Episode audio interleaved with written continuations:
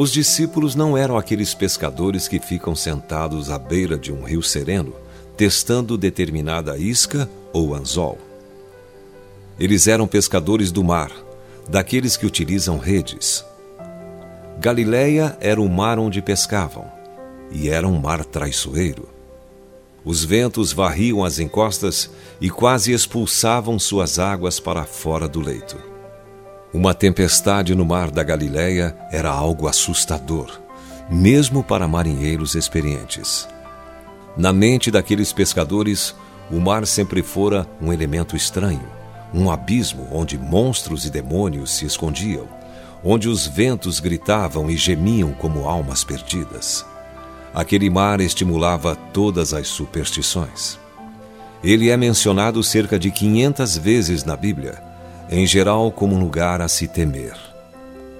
Os salmos falam sobre homens apelando a Deus para salvá-los do mar, que os jogava sobre as altas ondas e também nas profundezas. O mar representava as forças incontroláveis.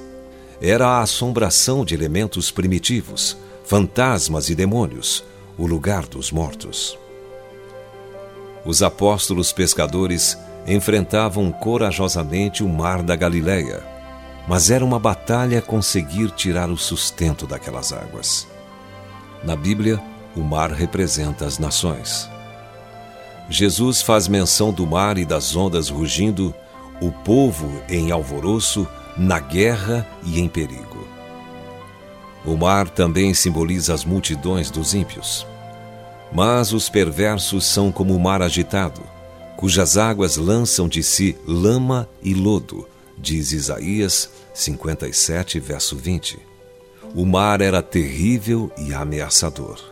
Essas referências nos mostram que os apóstolos foram enviados a pescar em nações em fúria, em meio a enormes perigos e em águas desconhecidas.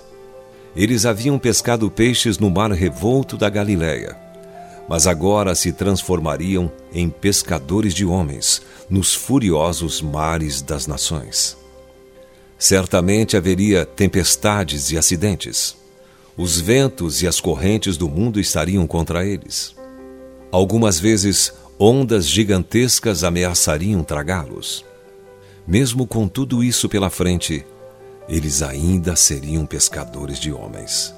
E hoje, você e eu também somos comissionados pelo Senhor para a mesma tarefa.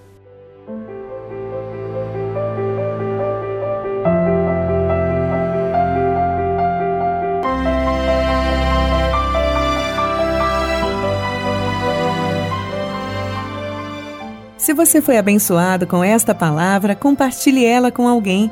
Esta devocional foi extraída do livro Devocionais de Fogo, do evangelista Reinhard Bonnke fundador da Cefam, Cristo para Todas as Nações. Para conhecer mais sobre a Cefam e seus inúmeros projetos evangelísticos no Brasil e no mundo, basta acessar cfan.org.br ou baixar o aplicativo Cefam Brasil nas plataformas Google Play e Apple Store.